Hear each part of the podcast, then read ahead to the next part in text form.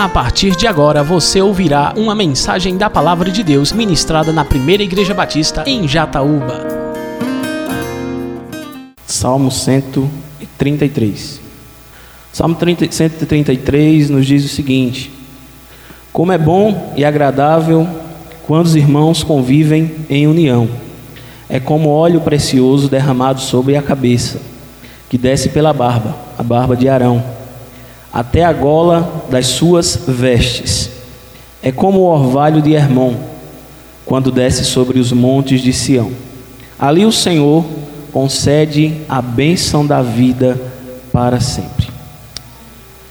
Senhor, nosso Deus e Pai Todo-Poderoso, nós pedimos, Senhor, que na tua soberania e graça ajude as nossas vidas a compreender a tua palavra, que o teu Espírito possa nos guiar nesse sentido, Senhor.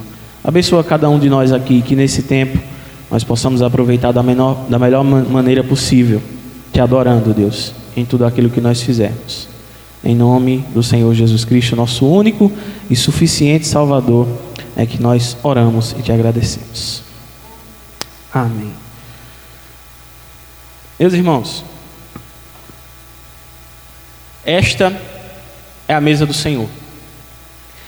E eu não me refiro a este objeto no qual minha Bíblia está repousada. Também não me refiro unicamente a esse lugar maravilhoso onde nós estamos hospedados.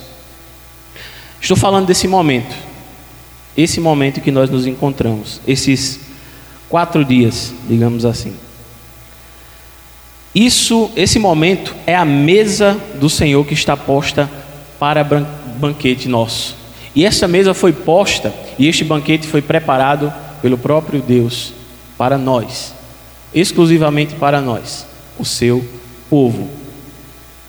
É, diante desta mesa, nós nos lembramos do que Jesus fez por nós. A cada momento que nós nos reunimos para louvar o Senhor e aprender da Sua palavra, nós nos recordamos daquilo que Ele fez por nós. Isso é verdade.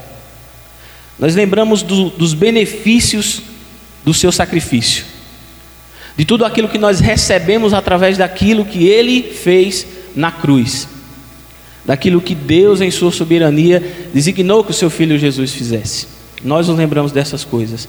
É, e uma dessas coisas que Jesus conquistou para nós, uma dessas bênçãos, é a bênção da comunhão. O Senhor Jesus Cristo deu a Jesus Cristo, aliás, o Senhor Deus Todo-Poderoso deu a Jesus Cristo o direito de nos abençoar com algo que nós chamamos de Espírito Santo. Jesus Cristo, após ser morto, crucificado, foi ao céu e vitorioso cumpriu a sua promessa ressuscitou ao terceiro dia e logo em seguida nos enviou o Espírito Santo. Isto aconteceu no dia de Pentecostes, como nós bem sabemos, nós lemos a Bíblia, nós conhecemos é, toda essa história que marca a igreja, que marca a história da igreja do Senhor Jesus Cristo. E Jesus Cristo, a respeito disso, ele disse o seguinte: Eu tenho sido exaltado sobremaneira, agora eu vou compartilhar com vocês todos os benefícios da minha vitória. Pois a vitória de Cristo não foi algo simplesmente para glorificar a Deus, esse é o primeiro objetivo de Jesus: glorificar o seu Pai que estava nos céus. Porém, além disso, o desejo, a vontade soberana de Deus também era de nos abençoar com os benefícios da sua vitória. É uma vitória nossa apesar de que nós não corremos por essa vitória, apesar de que nós não fomos atrás, nós não nos esforçamos em busca dessa vitória. Mas o Senhor Jesus Cristo, aquele que se esforçou, que caminhou todo esse árduo caminho, esse pedregoso caminho, conquistou uma vitória, e essa vitória é nossa também. Não por méritos, repito, mas por graça. E por causa dessa graça, nós estamos aqui, como eu já disse, dispostos diante dessa mesa, diante deste momento que o Senhor nos concede. É, e essa, a respeito disso, o apóstolo Paulo fala em, em 1 Coríntios, capítulo 10, versículos 16 e 17, é, dizendo o seguinte: que o pão que partimos não é a comunhão, não é a comunhão do corpo. Ele faz uma pergunta: o pão que partimos não é a comunhão do corpo de Cristo? Porque nós, embora muitos, somos unicamente um pão, um só corpo, porque todos participamos do único pão. Ora, um pão é feito de muitos grãos. Um vinho é feito de muitas uvas. Da mesma forma, nós que somos muitos, e nisso eu estou falando da igreja invisível, uma igreja que não podemos encontrá-la, não podemos enumerá-la, não podemos medi-la, uma igreja que está espalhada por todos os cantos da terra, e nós somos parte dessa igreja, é algo que possa ser contabilizado.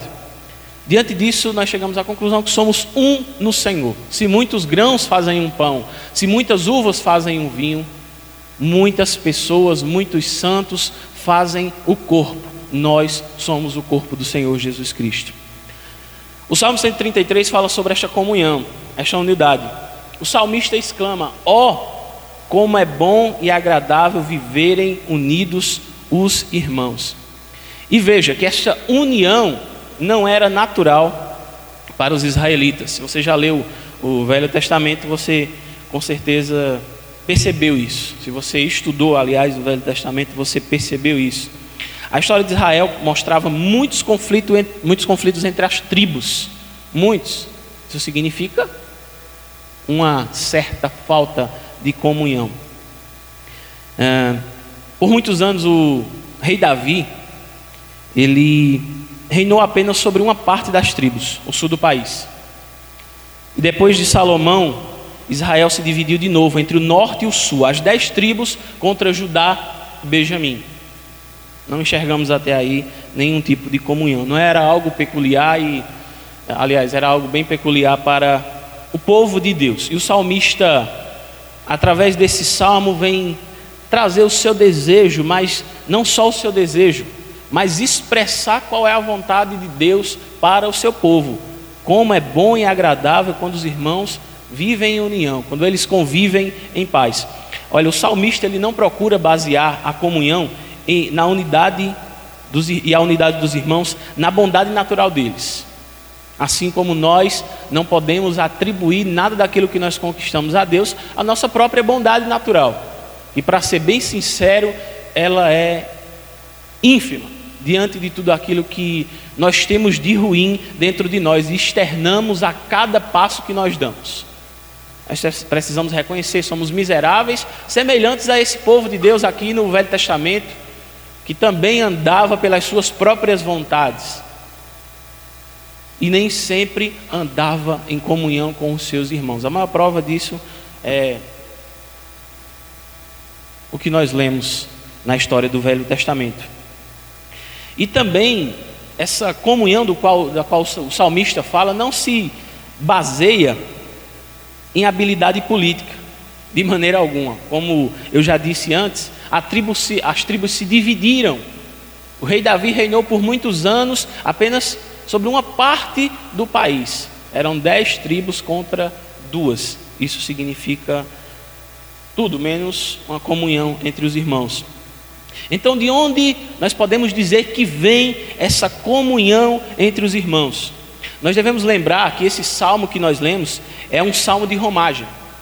Isso significa dizer que esse, o povo cantava esse salmo subindo para Jerusalém, para Jerusalém para adorar no templo.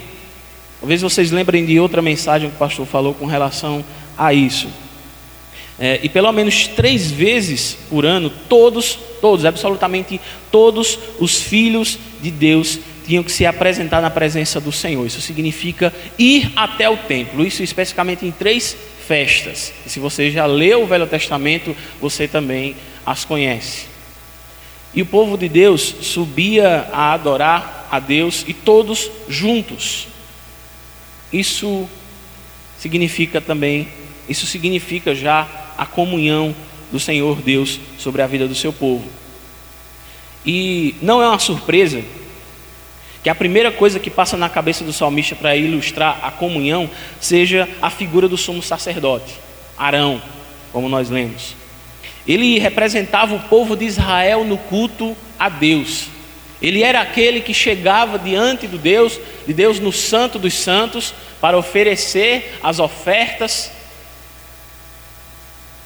para que o povo fosse perdoado pelos seus pecados. Era o único que poderia se achegar diante de Deus. E o salmista usa a figura do sumo sacerdote para falar sobre comunhão.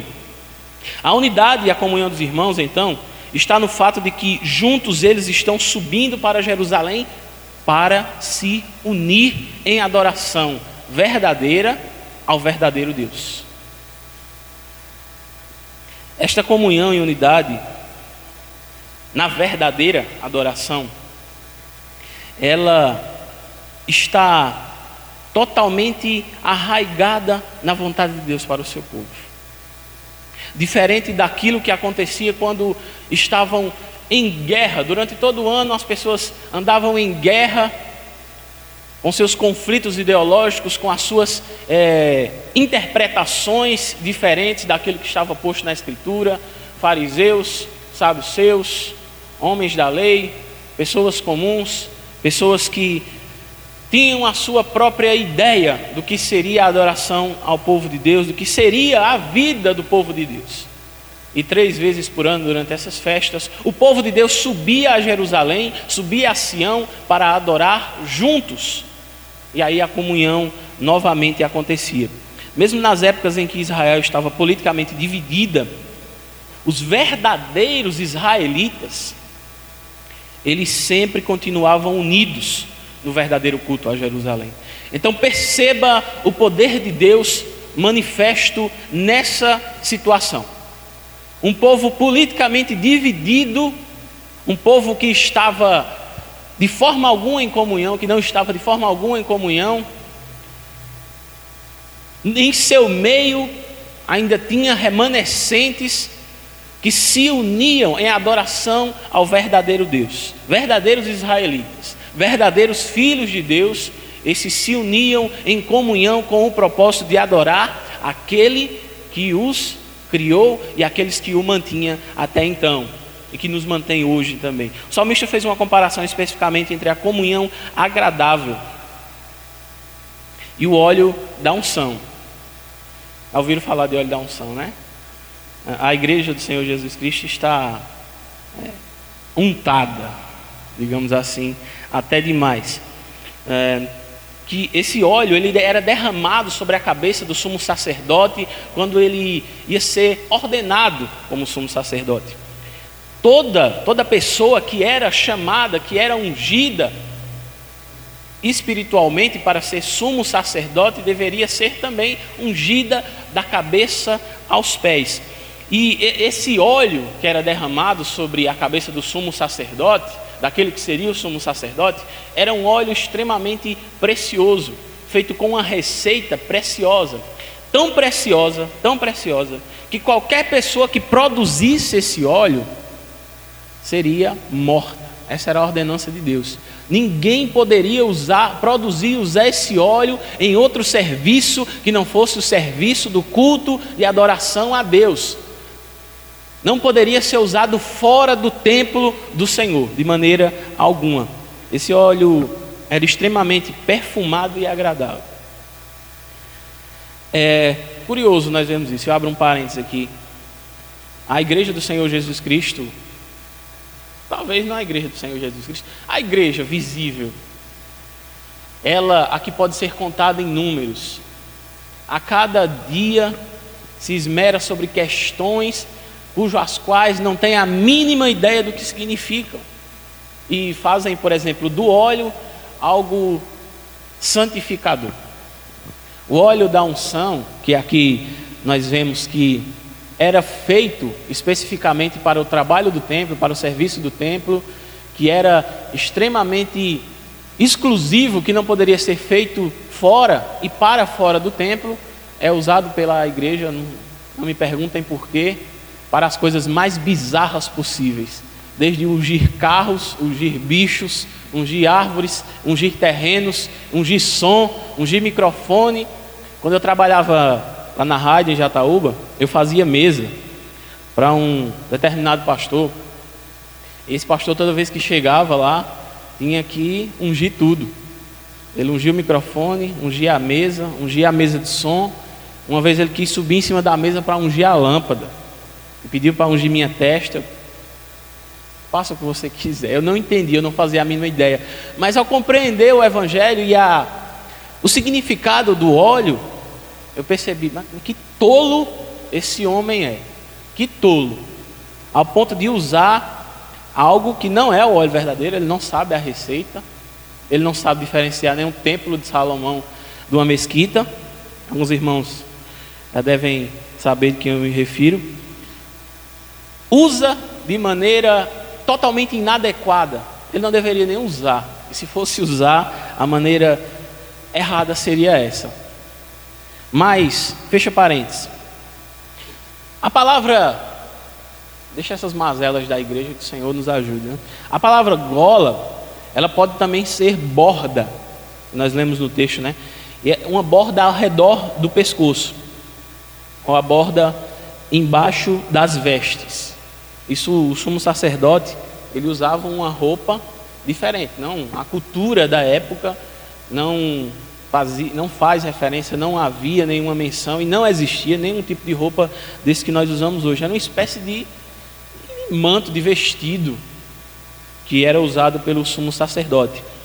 E nós podemos imaginar esse óleo precioso sendo derramado é, sobre a cabeça de Arão até a borda das suas vestes. Imagine essa cena. Eu já vi algo parecido, mas não era sobre a cabeça de Arão, não. Mas enfim, é, com esta unção, Deus estava declarando que este homem estava sendo santificado para o serviço do Senhor. Veja o significado da unção: sendo santificado para o serviço do Senhor. Não era para ungir cavalo, não era para ungir salão, não era para ungir sonho, era para o serviço do Senhor. E não me diga que ungir carro e casa seja ao serviço do Senhor, pelo amor de Deus.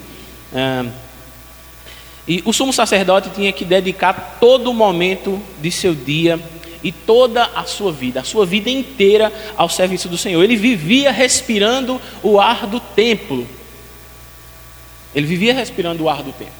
O templo, a adoração a Deus, o serviço ao Senhor era a sua vida. Assim era a vida do sumo sacerdote. E para isso ele era ungido, ele era levantado por Deus. Ele estava completamente dedicado e separado ao serviço. Completamente. Não existia outras funções para ele. É, no seu turbante estava escrito, como você já deve ter lido na Bíblia, santidade ao Senhor. Essa era a sua missão de vida, santidade ao Senhor. Ele carregava sobre os seus ombros pedras, duas pedras é, preciosas, com os nomes das doze tribos. E assim, ele também carregava um peitoral com doze pedras. E nessas pedras estava escrito o nome de cada uma das tribos de Israel. Assim, enquanto o sumo sacerdote estava oferecendo sacrifícios dirigidos ao culto do Senhor, junto a ele, simbolicamente falando, ele carregava no coração o povo de Deus. Veja a seriedade da função de sacerdote aqui no Velho Testamento. Para que ele era ungido. E Deus mandou ungir um sumo sacerdote com óleo precioso desde a cabeça até os pés. E isso significa Isso significa que o sacerdote estava santificado para é, dedicar adoração a Deus e ninguém mais, absolutamente ninguém mais. Okay? Da mesma forma, diz o salmista, a comunhão dos santos, Deus concede a nós em sua graça e amor fraternal. Do norte ao sul, todos os fiéis estão se reunindo para cultuar a Deus. Nesse momento, da mesma forma que nós estamos aqui, adorando a Deus, ouvindo a Sua palavra, buscando a voz do Espírito Santo para que ela fale e nos ensine. Existem outras pessoas ao redor do mundo fazendo a mesma coisa, em amor fraternal. E o amor fraternal do qual nós falamos é um óleo precioso e santo. É um óleo perfumado que santifica, e também capacita o povo de Deus, os irmãos, os santos, aqueles chamados para a eternidade, a dedicarem as suas vidas em adoração a Deus. Hoje não existem mais sumos sacerdotes. Lutero já falava do sacerdócio universal, aquilo que a Bíblia põe diante de nós, através daquilo que o Senhor Jesus Cristo e os seus apóstolos nos ensinaram. Nós não necessitamos de um sumo sacerdote que é ungido da cabeça aos pés, que usa um turbante com escrito santidade ao Senhor. Nós não necessitamos que ele entre em um templo para oferecer adoração, pois nós somos sacerdotes do Senhor. Nós oferecemos, nós somos capacitados através desse amor que foi conquistado por Jesus Cristo na, naquela cruz a irmos diante de Deus e oferecermos a nossa adoração a oferecermos o nosso amor a Deus, mesmo que ele nem se compare àquilo que ele fez por nós, graças ao seu amor que é completamente desigual ao nosso. O nosso é ínfimo, é pequeno, é minúsculo, é menor que um grão de areia, se comparado a tudo aquilo que Deus tem em si. Na verdade, Ele é o amor, Ele não tem amor. Este amor fraternal é tão precioso, tão importante, que sem ele, Deus nem aceita o culto do seu povo. Nós já vimos em Mateus capítulo 5, versículo 23, palavras que devem tocar a nossa vida e devem nos impactar. Ele escreve assim: Se, pois, ao trazeres ao altar a tua oferta, e ali te lembrares de que teu irmão tem alguma coisa contra ti, deixa perante o altar a tua oferta, vai primeiro reconciliar-te com teu irmão e então voltando, faze a tua oferta. Veja a seriedade do culto a Deus. Se por um lado um sumo sacerdote deveria estar santificado através do óleo, através de suas vestes, que eram feitas de forma totalmente igual com aquilo que Deus tinha colocado? Bem, por outro lado, nós temos a nossa vida como sacerdotes ao Senhor, que é consagrada não por óleo, que é consagrada não por vestes, que é consagrada não por tradições, mas é consagrada pelo amor fraternal que Deus nos concede. Então não é, necess... não é possível, não é possível de maneira alguma que po... possamos nos achegar diante do altar de Deus para oferecer ofertas a Ele.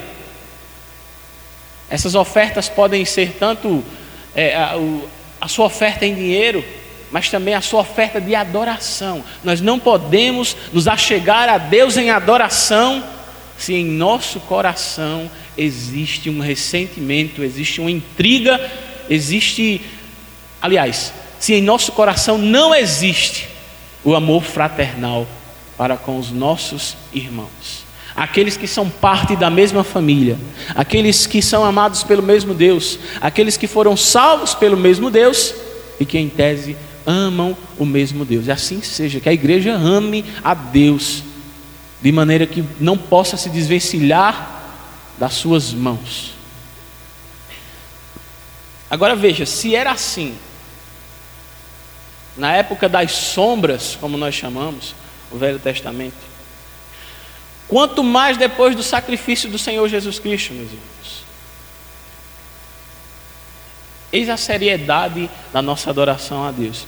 Se o povo de Deus tinha que adorá-lo no espírito de amor fraternal no Antigo Testamento, o que você acha que deve acontecer agora o período em que nós vivemos, depois do sacrifício grandioso de Jesus Cristo, aquele que veio e fez um único sacrifício, aquele que não veio matar um cordeiro, aquele que não veio oferecer animais, aquele que não veio oferecer holocaustos no templo, mas que veio se oferecer como sacrifício e holocausto em uma cruz, em um Gólgota lá no Monte Caveira, para que nós tivéssemos a redenção, para que nós tivéssemos o perdão dos pecados. Quanto mais agora, depois desse sacrifício.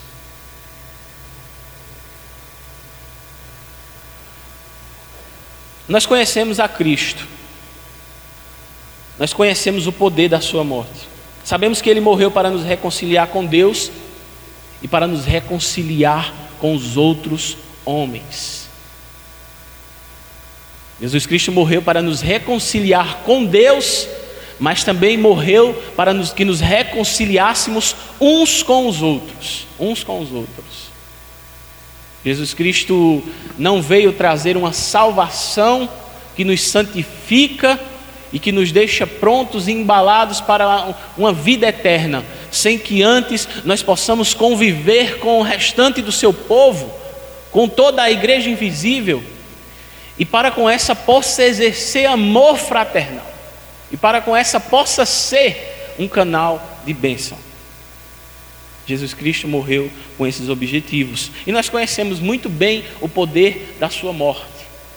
A palavra indica a palavra nos mostra que Jesus Cristo, o sacrifício de Jesus Cristo, a Sua palavra, o conhecimento do seu sacrifício, tem poder para nos salvar. E não só a nós, mas aqueles que hoje estão lá pulando o carnaval e que não conhecem o poder da glória do Senhor, da Sua graça e misericórdia. Ele morreu também para salvar aqueles que estão totalmente jogados no mundo dos vícios, da prostituição, das drogas, da mentira, do roubo, de tudo que há de mais miserável. Pois outrora, em outro momento, em outros tempos, nós também éramos como eles. E não somos diferentes deles, até que o Senhor Jesus Cristo nos limpe e nos reconcilie com Deus e com os outros homens. E não é por acaso que o próprio Jesus falou, né? Nisto conhecerão todos que sois os meus discípulos, se tiverdes amor uns para com os outros. Nisto vocês serão conhecidos como os meus discípulos. Ali verão, olha, ali vai um, um discípulo de Cristo. Ele ama o seu próximo. Ele ama aquele que cometeu o crime. Existe um vídeo, já vi um vídeo circulando na internet, de uma senhora que chega diante de um jovem que havia assassinado seu filho. E ela, naquele momento ali, diz que o perdoa.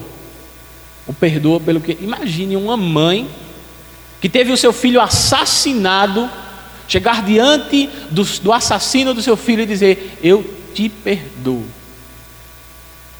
Em nome de Jesus, eu te perdoo. Isso não pode ser nada senão o amor de Cristo na vida daquela mulher. E na vida de qualquer um que foi alcançado pela graça do nosso Senhor Jesus Cristo.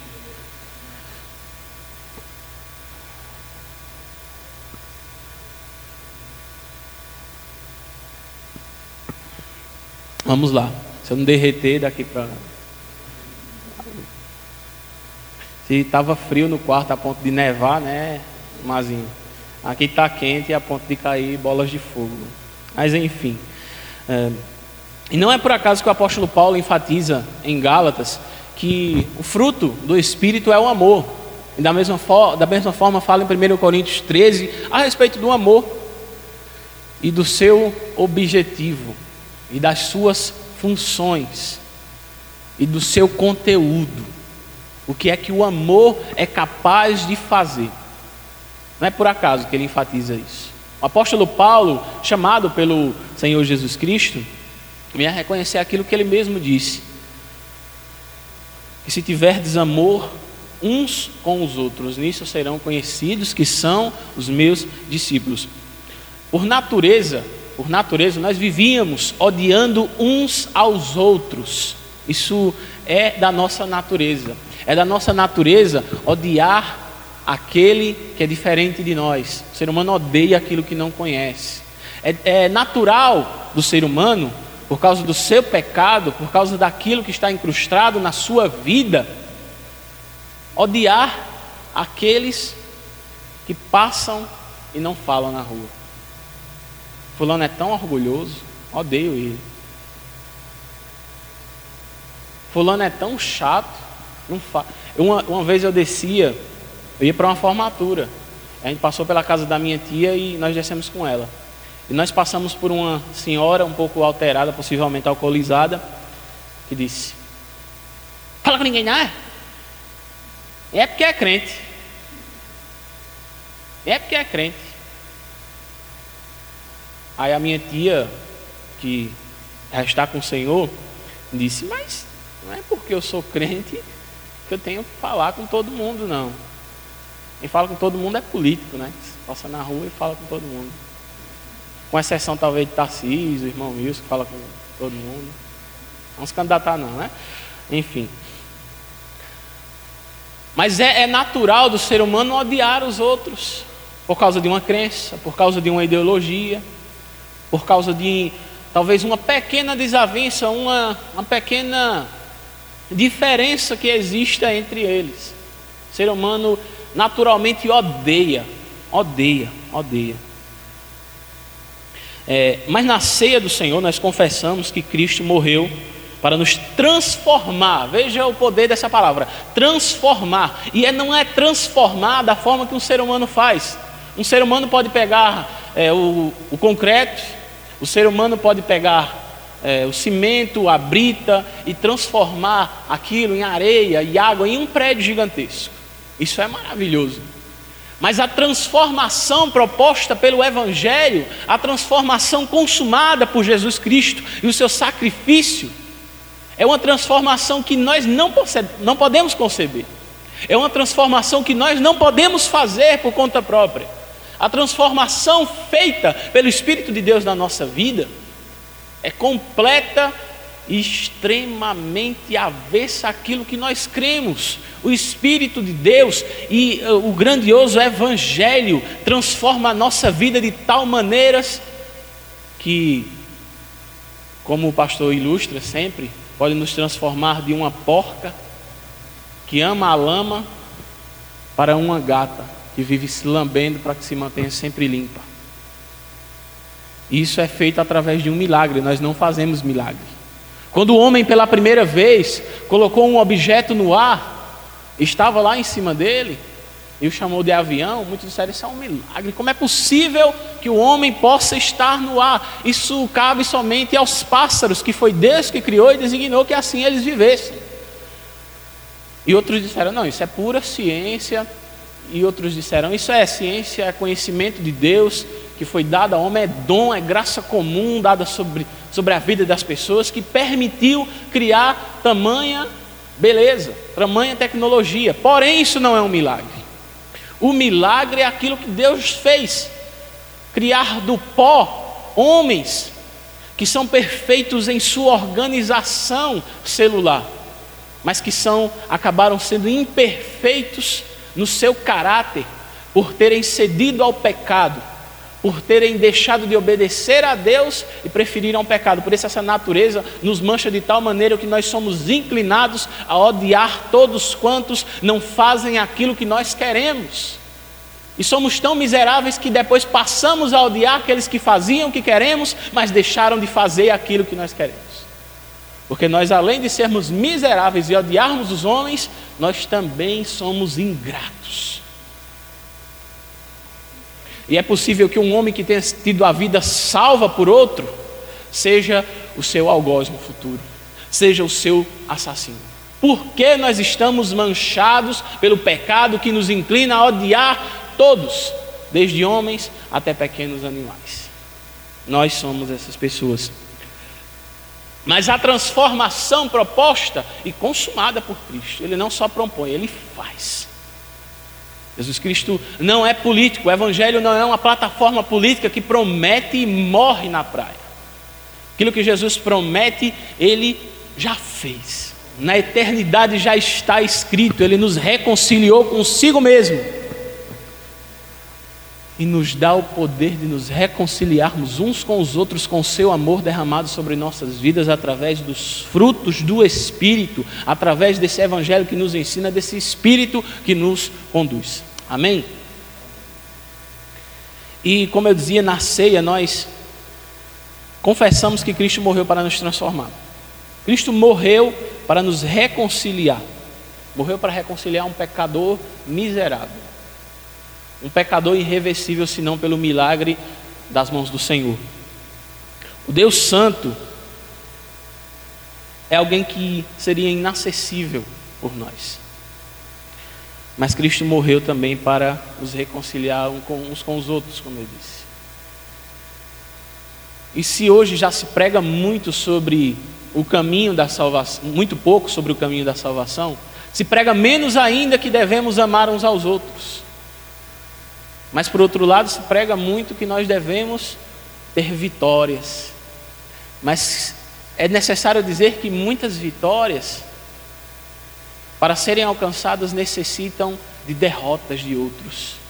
E muitas dessas vitórias derrotam vidas, derrotam famílias.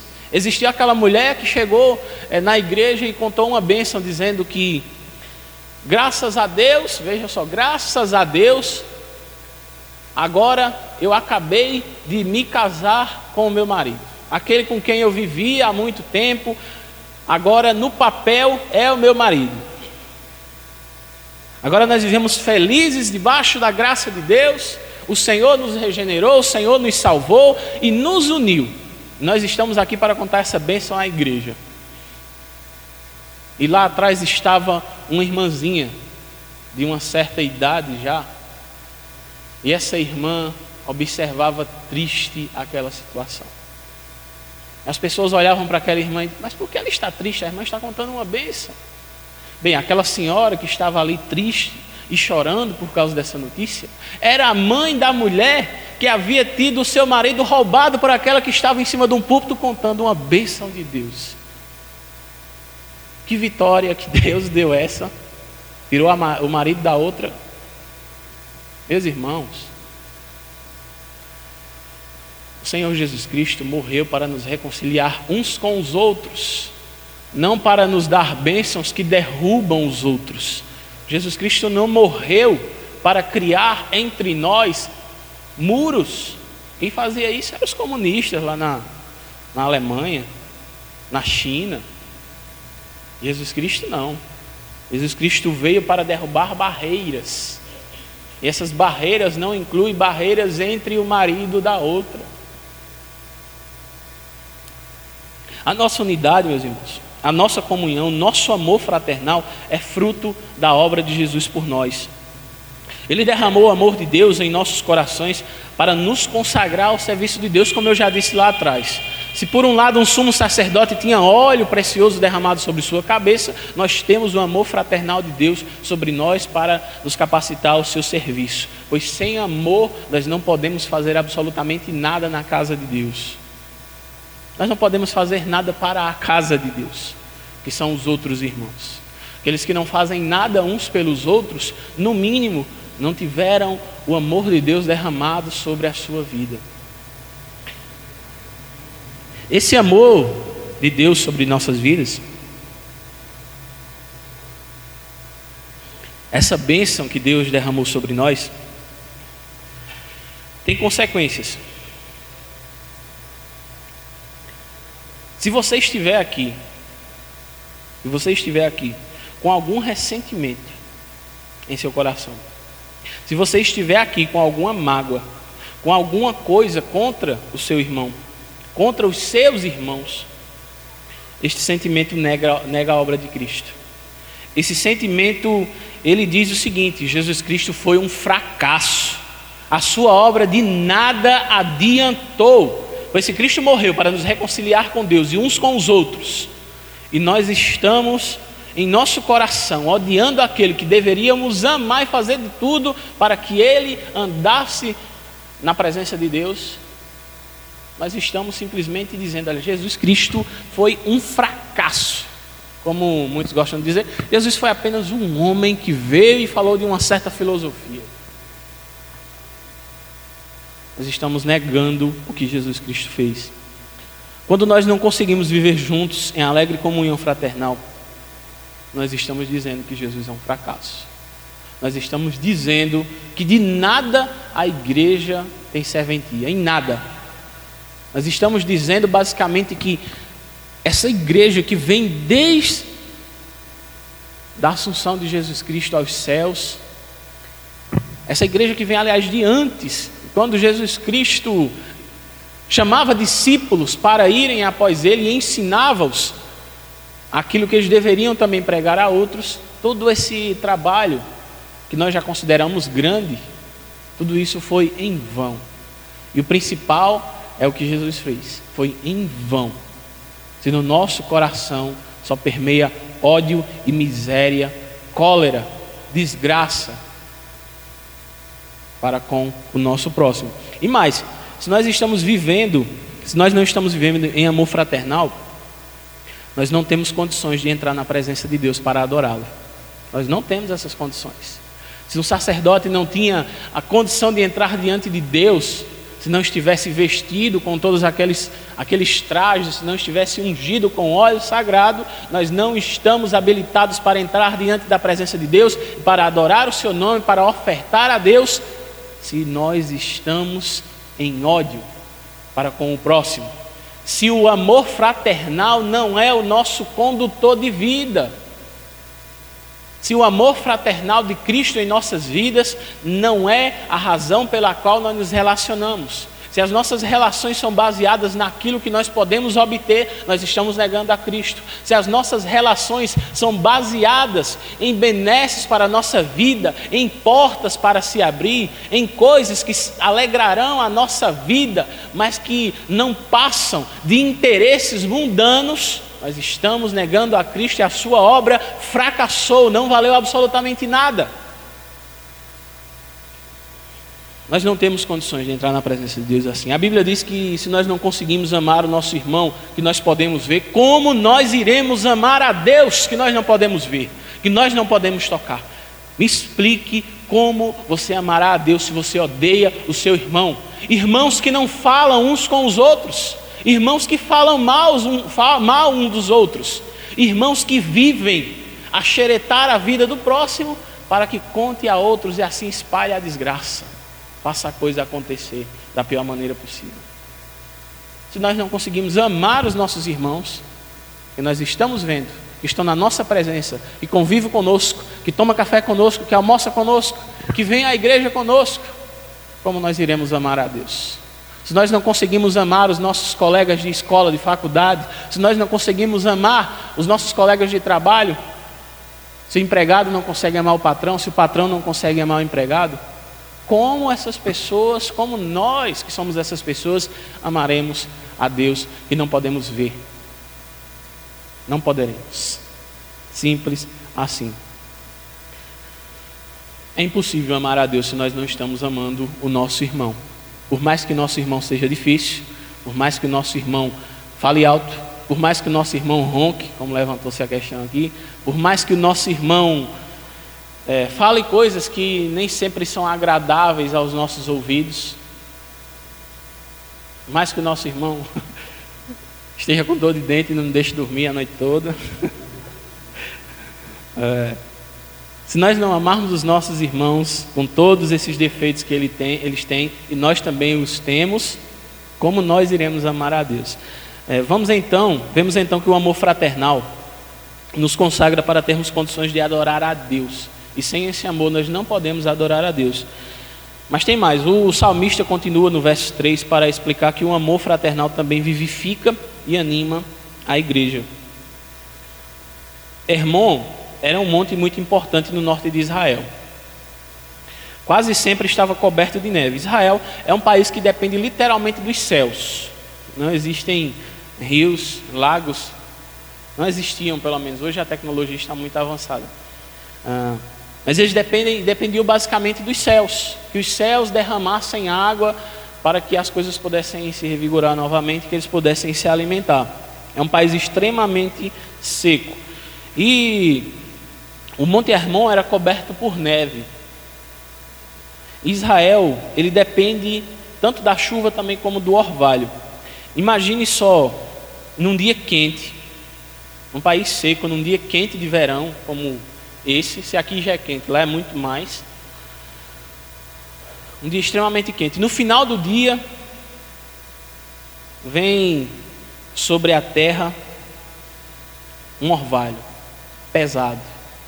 Vem um clima que vem para aliviar todo aquele dia quente e pesado. No dia seguinte, só esse orvalho que desceu, tem a necessidade da chuva, mas o orvalho já promove grandes bênçãos para a natureza. tudo que estava antes seco começa a brotar. Nós podemos ver é o que aconteceu aqui, né? Da última vez, da primeira vez que eu vim aqui com o pastor, a gente veio conversar com a menina aí, com a Maiara, estava tudo seco. Então você olhou para o campinho ali, né? A grama estava amarela. Tudo seco aqui. É, alguém até me perguntou, lá tem muito verde? Eu disse, tem um verde desbotado, está muito seco e tal.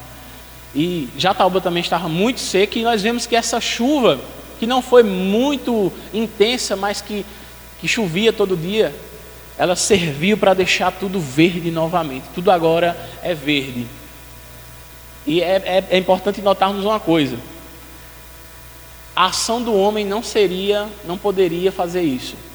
Por mais que nós tenhamos plantas na frente de nossa casa e nós tenhamos água para aguar essas plantas, elas nunca ficarão tão verdes quanto elas ficam quando a chuva vem. Porque além da água, o vento também traz nutrientes que fazem com que as árvores se desenvolvam e sejam frutíferas. Só Deus poderia fazer isso. Israel era uma terra que dependia completamente dos céus. Dos céus.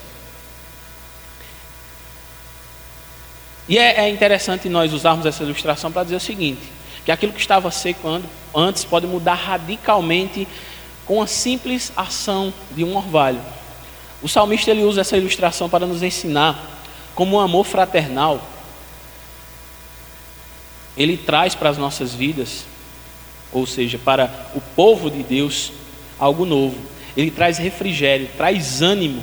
A igreja é refrigerada e a gente precisa muito disso, eu estou morrendo de calor aqui, através do amor fraternal que é derramado sobre nós. É como um orvalho em uma terra seca, transforma tudo. E a igreja só pode ser transformada por esse amor. A igreja não poderá ser transformada com relações que só buscam os seus próprios interesses, com relações que só buscam o bem de si mesmo sem pensar no próximo. Imagine essa situação em que a igreja se encontra nos dias de hoje. Igre a, a, a igreja do Senhor Jesus Cristo, e eu falo principalmente no Brasil, porque infelizmente nós somos uma vergonha para a igreja, a igreja no Brasil, eu digo, ela age de uma maneira que faz parecer que a obra de Cristo não é capaz de fazer com que a igreja se anime e se, e se avive. Ela faz parecer com que a, a palavra de Deus e o Espírito Santo não são capazes de animar a sua igreja, não são capazes de manter a sua igreja de pé. Porque é necessário que muitas estratégias sejam feitas para que a igreja cresça, para que a igreja se anime, para que a igreja evangelize, para que a igreja dê dinheiro, para que a igreja faça isso, para que a igreja faça aquilo. É necess... São necessárias muitas coisas que faz parecer que Jesus Cristo não é poderoso o suficiente para fazer com que a sua igreja dê frutos. É preciso lembrarmos, irmãos, que nós somos os ramos, a videira é Jesus. O Senhor é que dá o crescimento, nós damos os frutos sim, mas o Senhor é quem nos dá a possibilidade do crescimento. Não são estratégias humanas, não são coisas que nós criamos, não são sonhos que nós tivemos que irão fazer com que a igreja sofra uma revolução de tal maneira que se transforme uma instituição que vencerá o pecado, a mentira, tudo. Não. Jesus Cristo já fez isso por nós, derramando o seu amor fraternal. Nós não iremos transformar essa terra em um paraíso. Não, de forma alguma. Isso é utopia. Isso é loucura. Mas por outro lado, nós podemos transformar as nossas vidas e as vidas dos nossos irmãos e aqueles que se achegam para a igreja através desse amor que está derramado sobre nossa vida, através desse grande amor que é parte da obra de Jesus Cristo na cruz, que se tornou parte de nós por causa desse sacrifício. Isso é possível fazer. Isso já aconteceu. Isso acontece. Isso pode acontecer ainda. Porque o Espírito continua vivo em nós. Nós não precisamos mais de um templo Nós não precisamos ir ao Santo dos Santos, nós não precisamos de um sumo sacerdote, muito menos de animais para serem sacrificados. Nós nos achegamos diante de Deus, nós adoramos a Deus, somos consagrados pelo Seu amor, pelo Seu Espírito Santo sobre nós, estamos habilitados e consagrados para fazer a Sua obra, amando uns aos outros e levando esse amor com atos, com palavras, com a nossa vida. Que a adoração não é simplesmente música, mas é como nós vivemos, é um estilo de vida é um estilo de vida. Agora, a respeito disso que eu falei, sobre o clima de Israel, ainda usando essa ilustração, não é assim ainda hoje? Os nossos corações não andam tão secos que é necessário que nós venhamos a buscar outras coisas para podermos molhar esse coração que anda tão seco e que busca em Deus e aparentemente não encontra a solução para os seus problemas. E sabe o que a igreja tem feito? A igreja tem ido para fora. Agora me diga, onde nós podemos achar o verdadeiro amor se não aqui no meio dos nossos irmãos? Os relacionamentos secos e rasos do mundo não trazem satisfação. Procurem amor no mundo e você ficará repetidamente decepcionado Albert Einstein dizia que fazer a mesma coisa diversas vezes esperando um resultado diferente é o princípio da insanidade. Então, se você não deseja ser eternamente insano em ações que buscam algo diferente, fazendo as mesmas coisas, em outras palavras, plantando a mesma semente, esperando um fruto diferente, você vai morrer louco. Deixe de ser insano só é possível no meio dos irmãos encontrar o amor que só Deus dá. Deus não deu esse amor ao mundo. Deus deu esse amor à sua igreja. Deus derramou esse espírito sobre sua igreja. E não é buscando relacionamentos secos, relacionamentos pautados pelo egoísmo, pela miséria humana, que nós iremos encontrar a satisfação para as nossas vidas. Tudo isso é passageiro. Nós iremos ficar eternamente decepcionados. E o curioso é que a igreja faz de tal maneira isso. Eu estava conversando com alguém ontem, não lembro, não sei se foi ontem, acho que foi, que era com um irmão que eu estava conversando. Nós falamos sobre as promessas que as pessoas fazem na igreja prometem tanta vitória. A gente falava sobre música, que prometem vitória, vitória, vitória, vitória. Que no final, quando as pessoas não alcançam essas vitórias, elas ficam decepcionadas com Deus. Deus não me deu a vitória que eu precisava. Isso é culpa de uma igreja que busca, nessa filosofia mundana, indicar o caminho para a eternidade em Cristo. A eternidade em Cristo de satisfação e felicidade está totalmente pautada. E só é possível encontrá-la no Evangelho, só é possível encontrá-la no grande amor de Cristo, em outro lugar não, não é em relacionamentos lá fora não, de maneira alguma, só na comunhão dos santos nós achamos esse amor, achamos o amor sacrificial. Ninguém no mundo se sacrifica por ninguém se não for por dinheiro. Esse sacrifício é limitado ao ponto em que possa se suportar. A igreja anda em, em amor de tal maneira que em certos momentos ela dá a própria vida para que o outro tenha a vida. Existiram missionários, os moráveis, que se vendiam como escravos para poderem evangelizar outros escravos. Eles literalmente deram a sua própria vida. Isso é amor sacrificial. E ninguém lá fora vai dar isso por você. Só a igreja faz isso. E se a igreja não está fazendo isso, é porque quem faz parte da igreja não é a igreja. Porque a igreja anda no amor fraternal, no amor sacrificial, que é capaz de morrer pelo próximo. Oh, que coisa tão terrível, não vou morrer por causa de ninguém, não. Morrer pelo próximo nem sempre será passar pelo fio da espada, ou melhor, uma peixeira ou de uma arma, mas sim deixar de fazer as suas vontades para que o outro possa andar em um pouco de alegria. É deixar o seu próprio umbigo de lado, o seu próprio umbigo de lado, para que o outro possa ter um pouco de satisfação. É deixar que o seu egoísmo cale, para que o próximo possa ter em você algum tipo de alegria. Nós vivemos em um mundo, e nesse mundo nós podemos incluir boa parte da igreja, que infelizmente não é a igreja de Cristo, que corre atrás de relacionamentos que matam a alma. Relacionamentos que matam a alma.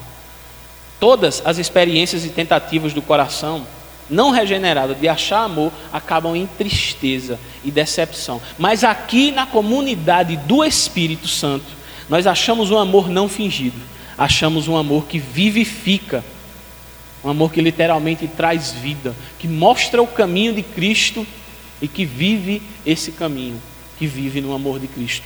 Amém? Essa é a igreja. A igreja do Senhor é isso? Que assim seja. Na última frase do salmo, nós vemos mais uma vez como o salmista é um verdadeiro filho de Deus. Ele deixa claro, mais uma vez, que tudo procede primariamente de Deus. Ele diz: Ali ordena o Senhor a sua bênção para sempre. O amor fraternal é precioso somente quando ligado à verdadeira adoração. Da mesma forma, o amor fraternal anima e vivifica o povo de Deus somente quando praticado conforme a ordenança de Deus. Fora disso, tudo é decepção. Porque vai continuar com a mesma ideia do mundo. Serão os mesmos relacionamentos secos, serão os mesmos relacionamentos pautados por egoísmo e não pelo amor de Deus. E o terrível é que isso anda por dentro da igreja. Durante a história de Israel, havia muitos lugares onde as pessoas tentavam cultuar a Deus. Pensem só em, em Jeroboão, que tentou fazer a sua, tentou criar a sua própria forma de adoração. Muitos também fazem isso. Nos lugares que eles bem quiserem.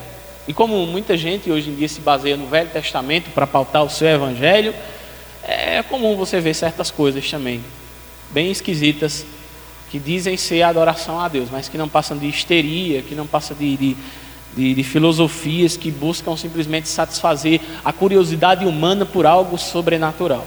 Isso é basicamente o que boa parte da igreja vive. O salmista chama nossa atenção para Sião. Sião, você sabe, é Jerusalém. Diz: ali ordena o Senhor a sua bênção. Isto é, a fonte fraternal, a fonte fraternal de amor, que a nós pertence por causa do sacrifício de Jesus Cristo. É, ela é exposta, ela é, ela é mostrada ao mundo quando nós estamos unidos em verdadeira adoração, no lugar onde Deus tem ordenado. No Antigo Testamento isso era Jerusalém. Por quê?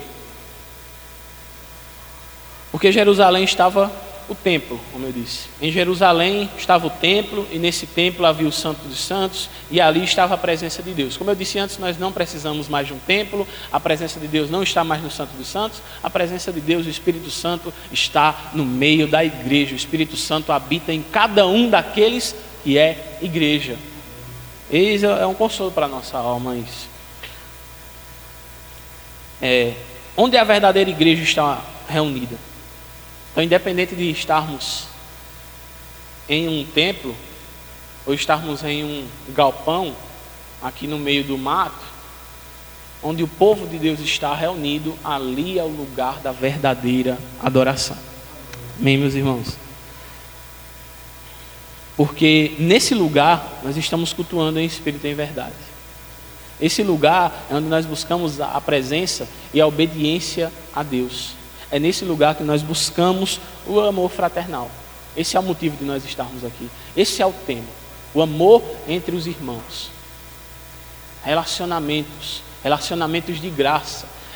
Relacionamentos que não são pagos com favores. Relacionamentos que não são pagos com coisas que irão nos agradar. Mas relacionamentos que foram pagos com a graça de Deus. Nossos relacionamentos aqui foram pagos com a graça de Deus. Não podemos usar esses relacionamentos como se eles tivessem sido pagos com dinheiro, com favores, com coisas. Esses relacionamentos foram pagos por Deus. Nós não temos mérito algum sobre isso. Só temos uma única missão: amarmos uns aos outros. Não tem bênção, não tem vida, quando nós não estamos cultuando a Deus da maneira certa. Quando nós estamos fazendo do nosso próprio jeito, no lugar onde mais nos agrada. Deus nos chama a nos juntar como verdadeira igreja, irmãos. Uma igreja que está pautada em Cristo e para adorar a Cristo. Então, não tem bênção quando ficamos em casa com preguiça, assistindo o Faustão. Não tem bênção quando nós preferimos ir para outro lugar porque achamos os cultos da igreja muito chato. Não tem bênção quando nós acreditamos que não devemos ir naquele culto porque quem vai pregar é o irmão fulaninho ou então a irmã fulana, porque ele não tem o mesmo estilo do pastor, porque fulano não vai estar para tocar, porque não vai ter música, porque só vai ter o cantor cristão, então eu não vou. Bem, não há bênção aí nessa, nessa sua decisão. Não há bênção no fato de nós preferirmos satisfazer a nós mesmos ao invés de cultuar a Deus com os nossos irmãos. Não há bênção alguma em acreditar que podemos ser igreja sozinhos. Não há bênção alguma em acreditarmos que não precisamos uns dos outros, pois Cristo morreu para nos redimir com Deus e também uns com os outros. Então, também não há bênção quando nós buscamos a adoração conforme a nossa imaginação. Nós vemos tantas formas de loucura hoje aí fora que são promovidas pela igreja, digamos assim. São loucuras sem precedentes. Um rapaz agora vai fazer um, um congresso que ele chama Fogo de Avivamento. E ele vai trazer as maiores aberrações do Brasil e do mundo para estarem ali falando as maiores aberrações do Brasil e do mundo. E uma, multidão de pessoas estará ali ouvindo aquelas loucuras, crendo que estarão adorando a Deus. Talvez alguns sejam sinceros, mas todos estão sendo enganados, porque acreditam que podem adorar da forma que quiserem e não conforme a ordenança do Senhor. A modernidade hoje é cruel. De tal maneira que nós podemos ser atingidos por um rapaz como aquele Thales e acharmos que estamos em mais perto de Deus por causa dele, por causa do que ele faz. E vamos chegar ao ponto de tomar o energético que ele criou. Ouviram falar do energético dele? Pressão. É, energético pressão. E acreditarmos que estivermos tomando, tomando pressão, o energético do Thales, nós estaremos mais próximos de Deus. Porque ele disse que ali é bênção, que sente a presença de Deus tomando aquilo.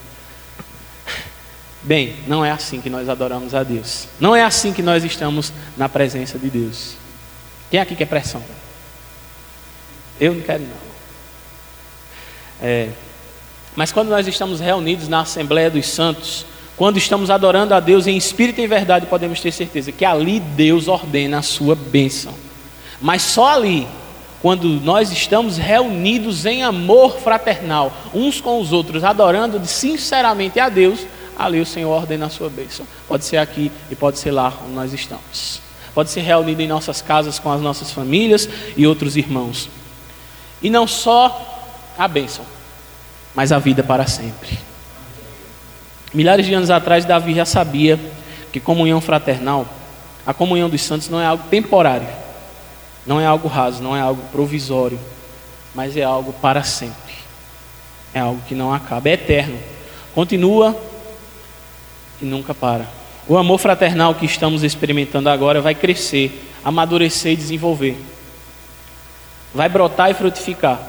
Isso é o que eu espero. E vai continuar fazendo isto para sempre. Isso aqui não vai acabar. A não ser que você queira, óbvio não tem fim. Hoje nós celebramos numa pequena mesa este lugar. Mas chegará um grande dia onde nós estaremos festejando e celebrando a glória de Deus com uma multidão que ninguém pode contar, que ninguém enumera. Está chegando o dia onde nós iremos experimentar a plenitude da comunhão dos santos, da presença do nosso amado Salvador. Eu creio nesse grande dia. Já hoje, neste lugar, nós podemos experimentar as primícias desse banquete que há de vir. Ó, oh, quão bom, ó, oh, quão agradável é estarmos unidos com os nossos irmãos. Amém? Que Deus nos abençoe. Vamos orar? Eu não sei se eu passei da hora, se eu atrasei, tá? Eu estou completamente perdido aqui. Senhor nosso Deus e Pai soberano, amado de nossas almas, ajuda-nos, ó Deus, porque nós não podemos ir só. Segura na nossa mão, Pai. Nos leva a entendermos a Tua palavra, nos leva a ouvirmos o Teu Espírito, nos leva a praticarmos esse grandioso amor entre os nossos irmãos. Pai, batiza-nos com esse amor. Batiza-nos com o desejo de amarmos uns aos outros sinceramente, não com fingimento. Em nome do Senhor Jesus Cristo, Pai. Abençoe esse tempo que nós temos aqui, para a glória do Teu nome e para a nossa alegria. Amém.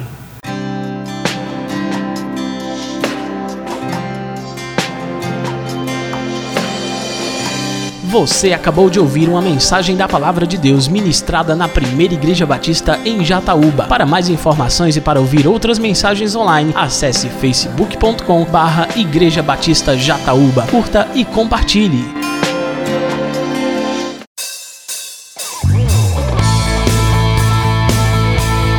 Visite nossa igreja. Às quartas-feiras, a partir das sete e meia da noite, temos culto de oração e estudo da palavra. No domingo, às nove da manhã, temos escola bíblica dominical. E à noite, a partir das sete horas, temos a nossa celebração. Primeira Igreja Batista em Jataúba, adorando ao Rei dos Reis.